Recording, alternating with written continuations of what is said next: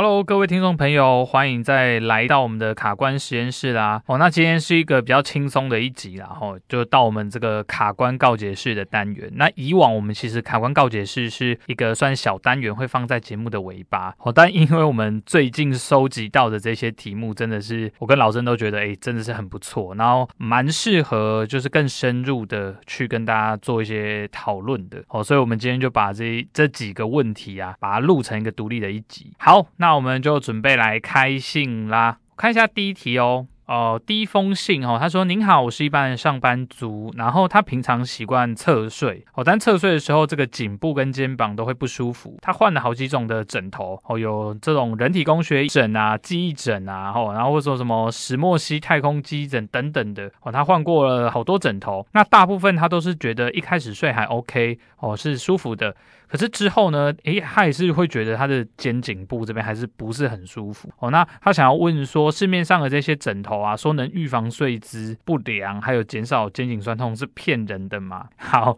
这一题哦，坦白说，本钱很粗诶，这个买好多种枕头，哇，他买像五六颗枕头去。其实我我相信这是很多人的困扰啦，因为对于像这种上班族啊，他可能哦一整天上班下来的那个疲劳，他最好的一个算是疏解跟。呃，缓解的方法就是好好睡上一觉、嗯、啊。如果说连睡觉的时候都不能。舒缓这一些他的这些疲劳，其实真的蛮痛苦，对吧、啊？像我太太也是切身之痛，哦、真的吗，但是终于不是我了。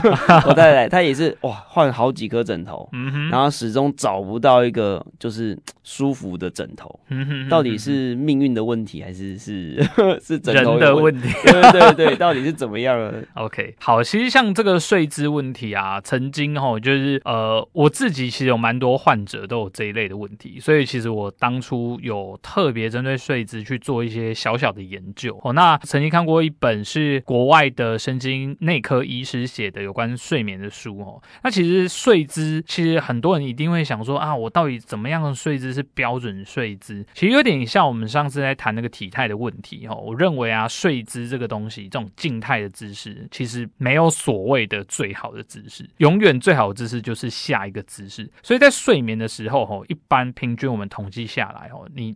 睡正常七到八小时，其实大概要做十二次的翻身，十二次哦，对，那蛮多的。对，尽量是要有十二次的翻身，是他下意识的翻身。没错，没错，这个其实是我们自己算是一个自动机制，然后去转换我们的身体，然后无论你是从正躺到侧躺，或者侧躺回正躺，再到另外一边，然后都算。那如果呢？哦，这曾经有研究做出来是少于十二次的这个翻身啊，嗯，通常那个睡眠品质哦就会比较没有那么好，你可能睡起来你就。会觉得那个哎疲劳感还是在，还是不舒服，所以大概就是什么半个小时会有一个翻身嘛？它是很平均的在翻吗？还是说是比如说睡前的前一个小时翻最多啊之类的这种？应该算是平均的，应该算是平均的翻的。哦，对，好，那这个是呃我们提到就是说睡姿的部分啊，所以一般如果说有患者或一些学生问我说，哎，老师我要应该要怎么睡？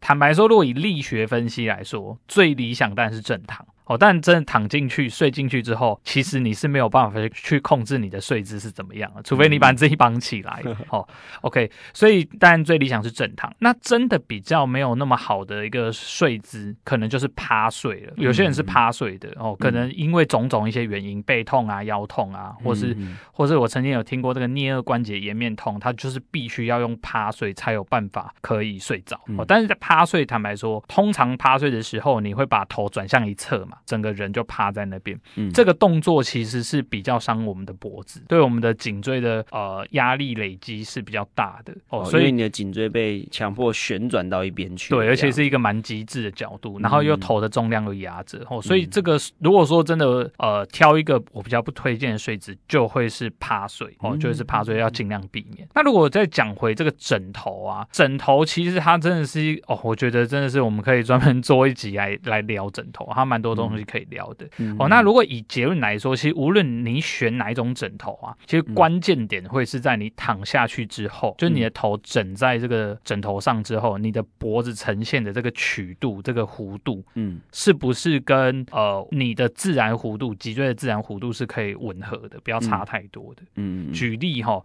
一般大挑枕头的大原则，如果你是站姿，平常站姿你是比较驼背的人。嗯，你可能就会需要比较高一点点的枕头。也就是你躺上去之后，你的头如果枕到不够高的枕头，你会怎么样？会变成下巴会有点好像仰向天花板哦。就是因为比较驼背的人，就好像背了一个小包包在背上，然后躺下，然后你的头就还离地很远，你就要会掉下去，对，就变成往后仰了这样子。所以原大原则上会是这样子的哦。所以呃，为什么有一些人他可能比如说听一个朋友哦睡一粒枕头非常好睡，那他兴冲冲跑去买，可是买回来却结果不如他的预期。哦，很可能的原因就是诶，这两个人的体态是不太一样，所以适合的高度是不一样的。哦。所以我会认为枕头我们除了排除一些它的其他的机能哦，比如说什么抗螨呐、哦透气啊等等的机能，如果就力学的分析角度来说，我认为这个高度其实最重要的，嗯。哦，高度是最重要的。但有一个现象我也很困扰，就是。呃，常常啊，在买枕头的时候，在买的现场，嗯，躺起来，哎、欸，就很舒服啊。对。但是买回去在躺的时候，放到自己的家的床上的时候，就觉得，哎、欸，怎么呢？怎么很不舒服？就是没有在那种百货公司躺的那种感觉。是。是不是因为结账之后那个魔力就消失了？有可能，然后，但有有一部分，还有一个大家会忽略的问题，就是我们的床垫。哦，床垫的软硬度，它跟枕头的搭配，其实也是一个很大的学问。哦，所以就是这个，你如果要买那个枕头的话，要连它的床一起买。没错，所以其实其实这些所谓的枕头或床垫的厂商还蛮厉害的哦，因为通常啦，怎么说这两个要去做配合呢？你就想哦，你今天躺在比如说木地板上。跟你躺在那个软软的会陷下去的床垫上，哦，不同的，比如说记忆床垫啊，或是弹簧床，其实你的身体的摆位都会呈现不一样的位置。嗯嗯，那这就回归到我们刚刚上面讲的，就是体态问题。哦，所以你躺在不同的软硬度的床垫，会影响你的体态。嗯，那它自然就会去影响你挑选枕头的高度跟一些细节。OK，所以呃，听众朋友在挑选枕头的时候，一定要注意跟床垫的匹配程度。没错，意思是说，如果今天你的家人说要去买枕头的话，可能你要准备的现金要准备可以连床垫一起买，才会有效果。对，对或是一般像我们去挑枕头，有一些呃比较专业的。门市人员可能会询问你家里的床垫软硬度大概跟我们现场这张是不是差不多的哦，用这样的原则去，所以就要看店员有没有问这个问题，这个问题就很到位了。对对，这个问题就很到位，他有照顾到这个有你的床垫的软硬度这件事情，这是关键。没错，对。哦，所以我觉得针对这一题啊，这个听众朋友你的问题，其实可以先去分析一下哈，就是说你的体态哦，大概是呈现一个比较是呃驼背啊，或者有一些其他姿势上的状况，那那你可以请专业的哦，比如说像物理治疗师，然后或是你的一些运动教练帮你去评估看看。那依照你的体态呢，可以去选择一个高度比较适合的。哦，那唯有这样子把你的整个颈部啊、肩部这边的肌肉摆在好的位置的时候，这些肌肉才会有一。一个好的放松。哦，但如果如果说，哎，你已经真的做到极致了，还是有一些问题，嗯，有有可能你的问题就不是因为睡姿问题造成的肩颈不舒服，嗯，是的确可能有一些进一步的其他的肌肉骨骼系统的问题需要去做评估。像这位听众朋友是上班族嘛，对，所以有可能是哎，他日常生活用电脑、用手机的那个方式，对，让他的整个肩颈是已经早就出状况了，是，只等到他晚上已经夜阑人静的时候。才反映出来，对，而且甚至透过就是可能六到八个小时，依然不能去缓解或逆转这个身体疲劳的状态。嗯、那这个时候，可能你的重点就不会在枕头上了哈，你可能可能重点就会需要去调整你在白天在日常工作的时候你的身使用身体的习惯。所以并不是啊、呃，你买的记忆枕无效，对，而是可能匹配上有问题，没错，或者说是你日常生活使用身体的这个姿势是有问题的。嗯哼，好，所以呃，不要错怪你的枕头。那些枕头也不用急着丢啦，你可以便宜卖给我们卡关实验室 做实验啊。我们说以后做一些什么丢鸡蛋的实验可以用。OK，或是把枕头锯开之类的。对对对，做那个剖面图这样子。好，OK，那我们就来下一题喽。好。好，下一题的话，这一题哦，他是一个呃儿，应该是一个儿子的角色啦，或女儿的角色哈。他说，爸爸年轻的时候喜欢爬山跑步哦，但是前几年跌倒受伤，然后去看医生的时候说他的这个膝盖软骨有磨损啊，然后怕他呃之后会一直认为说这个太长运动容易关节磨损，造成关节不适，所以他想要问啊，就是呃常常会听说。如果说你的运动频率比较高，然后或者运动强度比较高，会容易磨损这个关节软骨，这个观念是真的吗？还是迷失呢？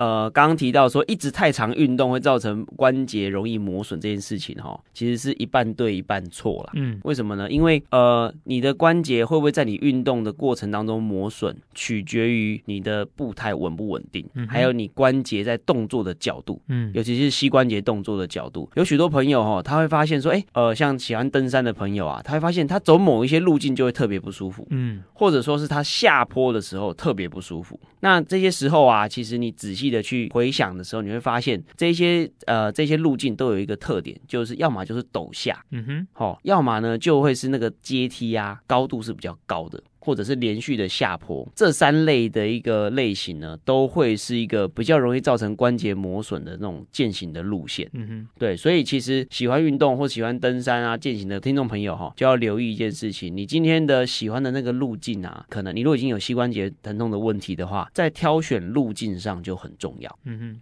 对，呃，因为我们的膝关节啊，一旦当当你在爬山的时候，你一定会上上下下那些阶梯。那那个阶梯一旦会让你的膝关节在弯曲超过九十度的情况之下去发力的话，那关节的磨损速度就会来的比较快一点。嗯哼，对。那因为关节的磨损速度来得快，你用的用的多，它耗损多，那当然疼痛就会累积下来。那所以，但是你如果反过来，你的你的弯的角度没有太大的时候，你反而可以呃有促进你的整个关节的新陈代谢的功能。嗯哼，对，因为关节的软骨它的新陈代谢呢，它就像一块呃充满泡泡的海绵一样，所以你如果只是拿去水龙头冲，你洗干净的速度就会很慢。嗯，所以我们一定要做哪个动作？挤它，会挤压它，然后再吸水，挤压它再吸水。关节的新陈代谢的概念也是类似这个行为，它需要受到适当的挤压，而不是捏碎它，是挤压它，然后把里面的代谢的废物挤出来，然后呢再放松，然后让那个关节的外面的这营养液再吸进去。嗯哼，大概是这个概念。所以今天你如果缺乏运动的时候，这样子挤压的行为就变少了，你关节里面的那些代谢的废物呢，就像一滩死水一样。嗯哼。所以新的也进呃进不去，旧的也出不来，嗯、那你关节就会泡在那些废物里面。嗯，好，那当然关节的角度就会呃慢慢的受限啊，然后就进入一个慢性发炎的阶段。嗯哼，好，所以其实呃关节疼痛的人不是不能动，而是要正确的动。嗯，对，确保你的步态是稳定的，确保你的在使用这个膝关节的过程当中，膝关节的弯曲的角度不要是过大的。嗯哼。对对对，那举一个，我们刚刚讲楼梯过高的时候，这个膝关节的那个磨损会比较多。那什么样才叫做过高？嗯、我做一个很简单的动作啊，就是各位听众朋友，你可以去看一下你的你家的楼梯，正常的标准的楼梯啊，一阶大概是二十公分左右。那你在踏阶的时候，你可以去踏你那个想要去践行那个踏阶，你踏上去看看，看你的那个腿啊，大腿啊的膝盖，它要踏上去那只腿的膝盖会不会高于你的腰部？嗯哼，如果会，代表那个阶梯的高度是过高的，嗯哼，过高的时候，你的膝关节就可能会在弯曲大于九十度的情况之下去受力，这个时候磨损的速度就会变快了。好，所以啊，像这种呃运动跟磨损关节之间的关系哦，它其实就是你不能完全不动，但是你也不要动得真的太多，或是用不正确的方式动哦，这个其实都会对我们的关节产生一些不好的影响哦。那其实呃，在这个退化性关节炎发生率啊，哦，近期有刚好看到一篇研究哦，它里面去研究这种休闲跑者啊，还有不运动的啊。然后还有这种竞赛跑者，那其中啊，这个休闲跑者他的退化性关节炎发生率是三点五 percent，那完全不运动的是十点二 percent 啊。完全不运动多两倍的意思，没错。那当然，竞赛跑者这边做出来是十三点三 percent，然后所以这就是那种可能是竞技啊，他真的是职动员，运动员这样子。对，所以其实动太多，的确它还是会对我们关节造成一些影响的。哦，但是你如果是完全不动的人，哎，其实他的罹患关节炎的这个几率其实是跟跟这种你稍微有在动的休闲跑者是差很多的哦。哦，那那我有个问题，那万一我是那个那三趴的人的话？对，遇到这个状况的时候，我该怎么办？就是我已经有在动，而且照你的说法是，我已经有算是适量运动了。对，但是我还是有三趴的几率会有可能是哎正在痛的的问题。Uh. 那我应该怎么处理呢？这个我觉得就会是呃需要去回归到你你有没有正确的使用你的身体啊，或者说你的身体有没有一些呃真的是结构性的问题啊，或者是一些功能性的使用问题哦。一样，我觉得这也是我们物理治疗师可以帮到非常多忙的地方。我去分析你的运动模式啊，或或者你的呃。呃出力的方式，然后你的整个运动的习惯等等。哦，所以说，就算我已经是适量运动了，然后我遇到了这种膝关节的困扰的话，那还是可以去咨询物理治疗师或医师的这些专业人员的协助，对，去改善我。动的方式，嗯哼，可能我动的量是 OK 的，但是我可能动的方式不对，对，所以只要稍微修正，我就可以摆脱那三点五趴的，是三点五趴，对，三点五趴，对对对，我就可以不会是那三点五趴了，这样，这值跟量其实都还蛮重要的。然后，那当然，因为现在近期大家可能也知道有很多的这种医疗保健品的使用，嗯、其实也是大大的延缓，像我们以前看到的一些数据，然后就可能退化性关节炎，呃，可能发生的几率就就开始慢慢在降低然后，因为现在大家都知道有一些保健品啊，或者是食品的补充哦，这其实也对我们的身体修复有很大的一个影响。嗯，所以这样有一个结论，就是动得多不如动得对。没错，对，然后动得对，再加上好的保养，其实你就可以呃早日摆脱这种膝关节疼痛的阴影了。对，而且可以让你的膝盖用很久。嗯嗯嗯。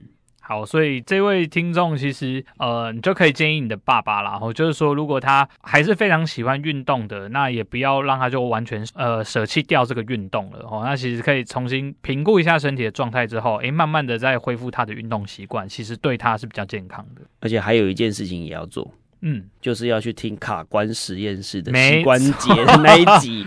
对对，我们这一集也是录的蛮精彩的哦。所以其实你可以有更详细的内容，可以在那一集膝关节的那一集呃去获得这样子。是的，好，那我们来看下一封信哦。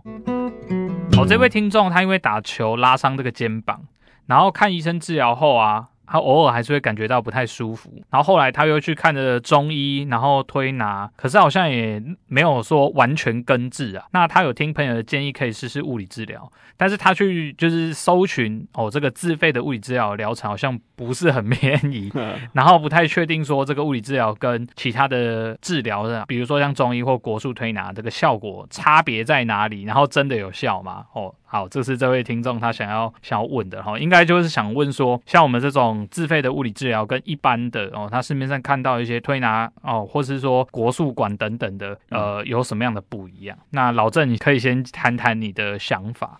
我觉得物理治疗最关键的能力就是它最对动作的诊断能力很强。嗯哼，所以我们有一个专业术语叫做功能性诊断。就是我们会对这个人的呃动作的功能做一个诊诊断。注意哦，这个诊断跟医师的诊断是不一样。医师是诊断说，哦，你这是肌腱炎，嗯哼，哦，还是你这是拉伤，哦，是哪一个组织受了什么伤？他是他的工作在做这件事情。那物理治疗师的工作呢，则是做动作上的诊断。嗯哼，哎，我会说，哎，你这个关节的角度啊，呃，你是肌腱拉伤。假设以这个听众朋友，他是肌腱的拉伤啊，那他肌腱拉伤，判断出肌腱拉伤之后，他在做动。动作的时候一定会有一些瑕疵，嗯哼，那我们就会去找出这个缺陷跟瑕疵，然后把它修正过来，嗯哼。所以当物理治疗要去处理这一类的动作问题的时候，基本上患者是不会闲下来躺在那边让你这边敲啊动的，你一定会需要配合做一些动作，不论是检查或者是训练或者是治疗，训练就是治疗的一部分。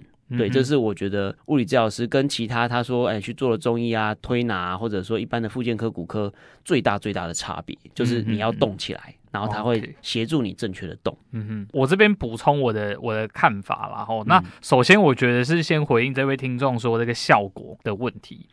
呃，坦白说啦，在医学上本来就没有百分之百这件事情，哦，所以。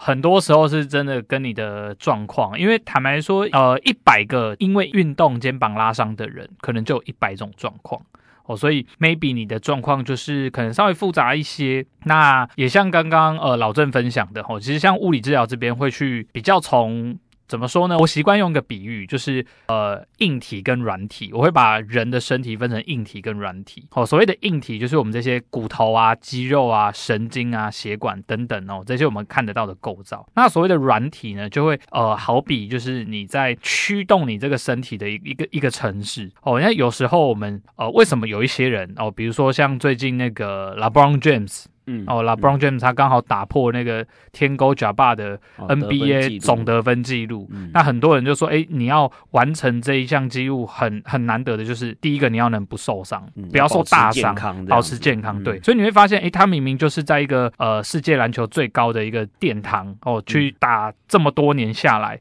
其实他没有受什么大伤。哎，可是有一些人明明可能他的运动能力等等不如 LeBron James，但却很容易受伤。嗯、这个其实我觉得有时候不只仅仅是这个硬体的天赋啦，有时候其实、嗯、其实跟他的软体是蛮有关系的，嗯，就是他使用身体的方式，对，使用身体的方式，嗯、对。那我觉得这个就会是刚刚老郑有提到，这就是我们物理治疗师的一个专业，嗯、对。那透过这个我们呃医师这边可能会先确定我们这些硬体有没有真的是一些实际的损害在。哦，那可以可能可以通过一些药物或是针剂的治疗，那再搭配这个物理治疗师的一些修整软体的这个重新编辑的这个 这个方式呢，嗯，其实就会让你整个身体在呃开始回归运动或是日常生活的时候，会有一个比较比较好、比较不会再造成问题、一劳永逸的这个效果了。等于是治疗师会去看你怎么去开身体这台车，没错，对，他等于教会驾驶正确安全的技术这样子。对，对，所以我觉得给这一题听众朋友的一个回复也，嗯，应该说做过这些治疗啊，都是诶比较着重在硬体的话。诶，其实你可以开始去看看，说回归去看看，说你的软体是不是有些状况，那可以借此去找一些呃针对这个动作啊，或者说诶这就有针对肩膀呃运动相关的这些物理治疗师，可以去寻求他们的协助，就才可以达到治本的效果。没错，不然就会真的就是诶好像有治疗就比较好，可是过两三天之后，诶又开始又不舒服，慢慢又跑出来。对，而且我想要回应那个不便宜这件事情。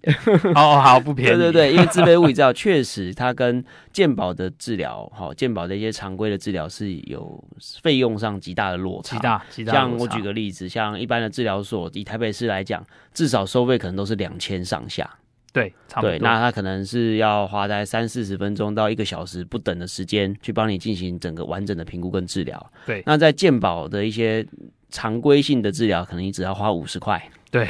然后去做一些仪器的治疗，嗯哼，好，那你会发现，你在这两种不同场域的时候啊，治疗师跟你的对话的内容，嗯，跟他对话的品质，包含对你的评估的这个专注程度，可能都会有相当大的落差，嗯，那我想这个就是在不同场域下，呃，治疗师他在面对病人的一个不同的职业的方法。嗯哼，对对对，因为毕竟健保诊所一个晚上可能他就要处理三四十个人，对。但是这然后再来就是呃，如果是在物理治疗所，他一个晚上可能就处理三到四个，嗯哼，哼。所以这个时候看医的就诊的品质自然就会好很多，还是有蛮大的落差。对对对，所以、嗯、其实各位听众朋友不要想说啊，我这个单次的花费很高，你要想你要花那么多时间、那么多的金钱去做无效的治疗，还是？你要一次性的、很快的把这个问题好好的一次一次的解决。嗯哼哼。对，其实我常呃跟我们的患者讲说，哎，你今天如果做了治疗是没有什么效果的，你复健一次五十块、五十块、五十块做，你那些时间本来可以拿去呃去跟家人去去去哪里玩啊，去打球啊，去干嘛？结果时间都耗在那里了。嗯，那也是无形的成本。对，那个时间成本才是真正高的，而且生活品质可能也会大打折扣。是，对。好，那以上这三则信啊，就是我们今天卡关告解室的内容啦。吼，那其实今天呃里面的内容提到一些东西，我觉得。是后续我们可以再呃独立做成一集去去跟大家讨论跟分享的哦。那也欢迎各位听众朋友，如果你有任何身体相关、运动相关的问题，都欢迎留言给我们哦。无论是在我们这个底下留言，或寄信给我们，或是诶到我们这个洞悉物理治疗所的粉丝专业去私讯我们，啊我们都会呃筛选过后，然后再把这些题目呢挑出来，然后跟大家做一个分享和讨论。好，那以上就是我们今天的节目啦。我是物理治疗师阿泽，我是主科人老郑，卡关实验室，我们下次见，拜拜。